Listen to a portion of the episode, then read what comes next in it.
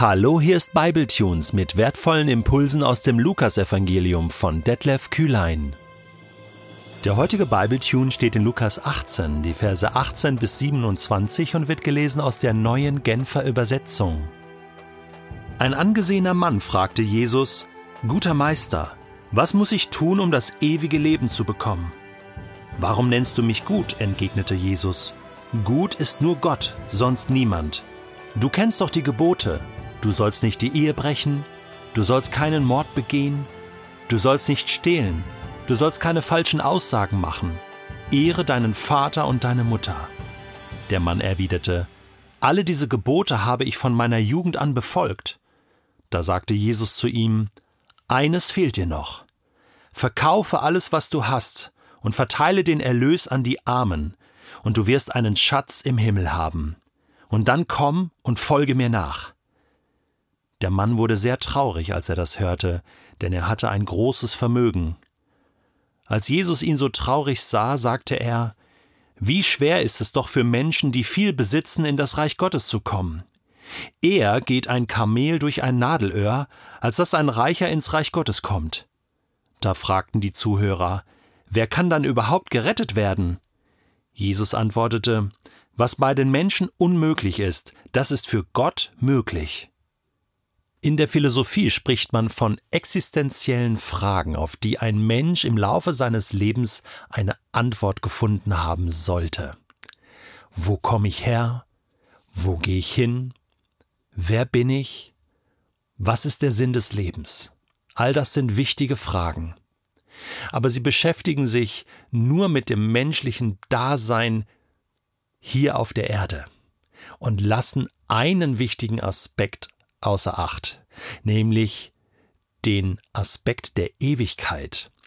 Mit dem Tod ist nicht alles aus, sondern dann geht es erst richtig los.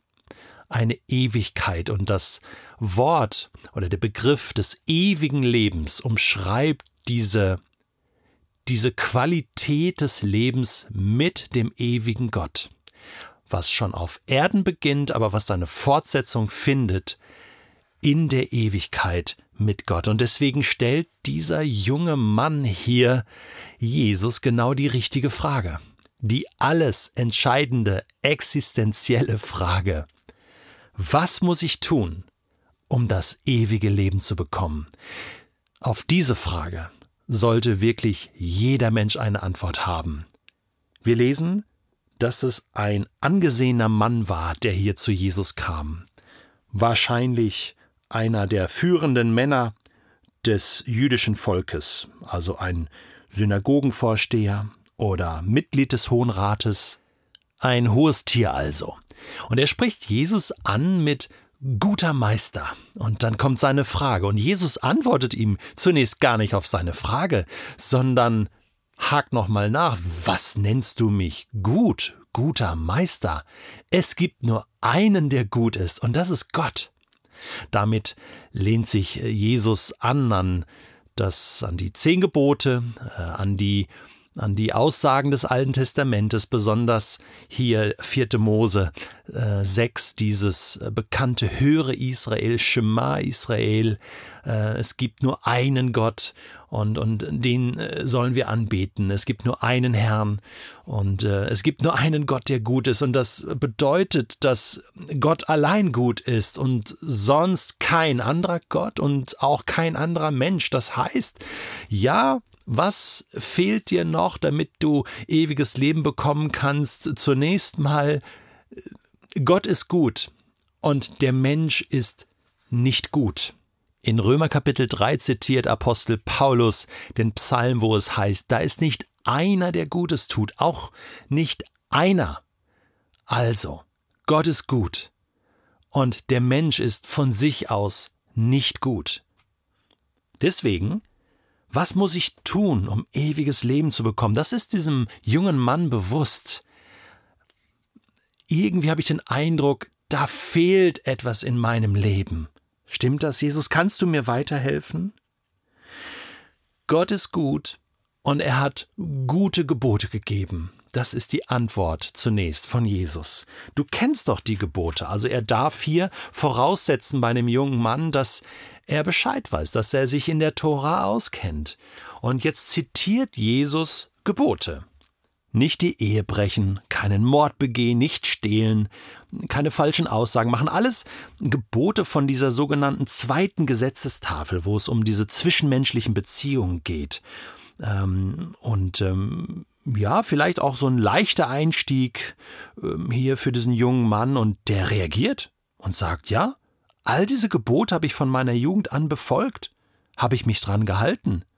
Und ich bin fassungslos, ganz ehrlich. Ich habe gedacht, okay, jetzt wird Jesus bestimmt da einhaken und sagen, das ist unmöglich. Kein Mensch kann, kann diese Gebote alle halten.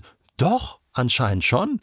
Also zunächst einmal können wir festhalten, Jesus sind die Gebote, die zehn Gebote ziemlich wichtig. Das ist ja keine Fake-Situation hier. Irgend so ein, so, ein, so ein Test. Jesus meint das voll ernst. Hey, das sind Gottes gute Gebote.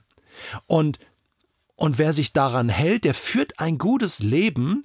Ähm, es geht hier nicht um, Achtung, es geht hier nicht um eine Werkgerechtigkeit, ja, äh, das können wir ausschließen. Also es geht nicht drum, ja, äh, lüg nicht, mach dies, mach das, mach jenes äh, und dann bekommst du ewiges Leben. An dem Punkt sind wir noch nicht, sondern es, es geht mal drum, hey, wie ist es überhaupt deine ganze Lebensausrichtung? Richtest du nicht dich nach dem Willen Gottes? Und dieser junge Mann sagt, ja. Und Jesus sagt quasi, okay, gut, das, das glaube ich dir.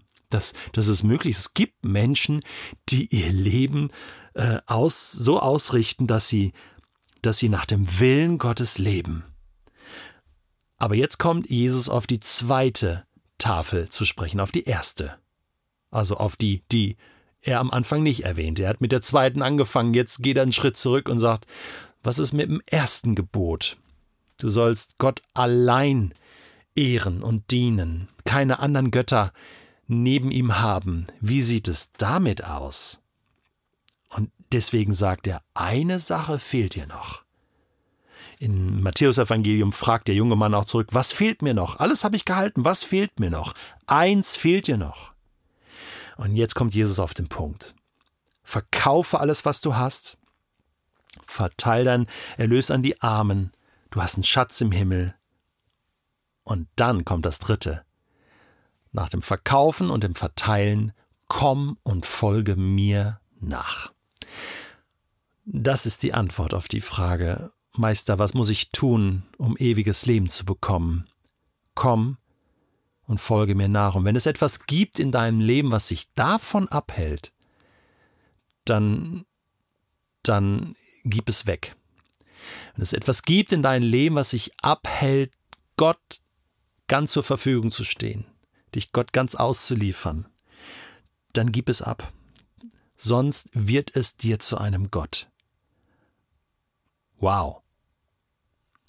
Komm und folge mir nach. Das, was alle Apostel, alle Jünger gehört haben, komm, Petrus, lass dein Fischernetz fallen, komm und folge mir nach, ich will dich zum Menschenfischer machen. Und der musste seinen Fischereiberuf an den Nagel hängen. Dazu kommen wir noch. Komm und folge mir nach. Hier ist ein sehr, sehr reicher Mann. Und wir dürfen äh, hier kein Prinzip daraus machen, so nach dem Motto, du kannst Gott nur nachfolgen, wenn du immer alles aufgibst in deinem Leben. Nein, es geht hier um die Frage, was ist dir wichtiger? Wem räumst du hier eine Priorität ein? Zachäus zum Beispiel, der musste nur die Hälfte seines äh, Vermögens abgeben, ja, quasi. Also es geht hier nicht darum, hier ein neues Gesetz zu konstruieren, was Jesus hier allen Menschen auferlegt, sondern das war quasi individuell. Hier, für diesen Typen, hey, du, äh, du fragst mich nach dem ewigen Leben und ich sag dir, du hast ein großes Problem. Du hängst am Reichtum. Dein Herz hängt am Reichtum. Deswegen, das musst du aufgeben. Das ist der einzige Punkt. Und weißt du, Gott testet hier dein Herz, ob du bereit bist aufzugeben, um Größeres zu empfangen, nämlich ewiges Leben, die Gemeinschaft mit Gott. Und Gott ist jederzeit in der Lage, dir alles zurückzugeben, Zu dem Thema kommen wir dann im nächsten Bibletune, denn die Jünger fragen genau diese Frage, was, was, was bekommen wir dafür? Ist eine berechtigte Frage. Wir haben alles aufgegeben. Ja, ja, dieser junge Mann, gib alles auf und du bekommst so viel mehr. Aber jetzt ist erstmal die Frage, woran hängt dein Herz? Und wenn du ewiges Leben mit Gott willst, dann sollte dein Herz an Gott hängen und an nichts anderem. Deswegen hier der Test. Bist du bereit? Boah. Das ist vor allen Dingen, wenn man viel besitzt, ein Hammer. Das ist ein absoluter Hammer und, und der, der Typ läuft voll da rein. Das heißt, der Mann wurde sehr traurig, als er das hörte, denn er hatte ein großes Vermögen. Er hat es zumindest in diesem Moment nicht gepackt. Und wer von uns versteht das nicht? Wer von uns sagt jetzt, ja komm, jetzt entspann dich mal, gib doch, hey, das ewige Leben ist doch so toll. Hey, äh, wenn, wenn du Natürlich war ihm das ernst, natürlich wollte er das, aber, aber er hat vielleicht selbst nicht gemerkt, wie sehr er hängt an seinem Reichtum. Vielleicht war das so ein ja, blinder Fleck und war ihm gar nicht bewusst. Und, und, und Jesus konfrontiert ihn hiermit wirklich mit seiner Existenz. Deswegen ist die Frage nach dem ewigen Leben eine existenzielle Frage. Bist du bereit, alles aufzugeben, um das Ewige zu bekommen? Und Jesus war mit ihm traurig. Nein, und er geht ihm nicht hinterher und schlägt ihm Kompromiss vor, okay, war nicht so gemeint, gib nur die Hälfte oder komm erst mal, wir regeln das unterwegs oder wir finden da schon eine Lösung. Nein, all das nicht, sondern er lässt ihn gehen mit diesem Schmerz und mit dieser Frage, will ich das wirklich? Jesus sagt an anderer Stelle, wer sein Leben behalten will, egoistisch für sich, der wird es verlieren. Er kann es nicht festhalten. Wer es aber verliert, um meinetwillen, weil er mir vertraut, mir sein Leben anvertraut, wer es so verliert, der wird es gewinnen. Wer kann dann überhaupt gerettet werden? Es ist doch so schwer, dass Menschen sich diesen Schritt wagen, oder? Bis heute. Ja, was bei uns unmöglich erscheint, das ist möglich für Gott. Und weißt du, ich bin das beste Beispiel dafür.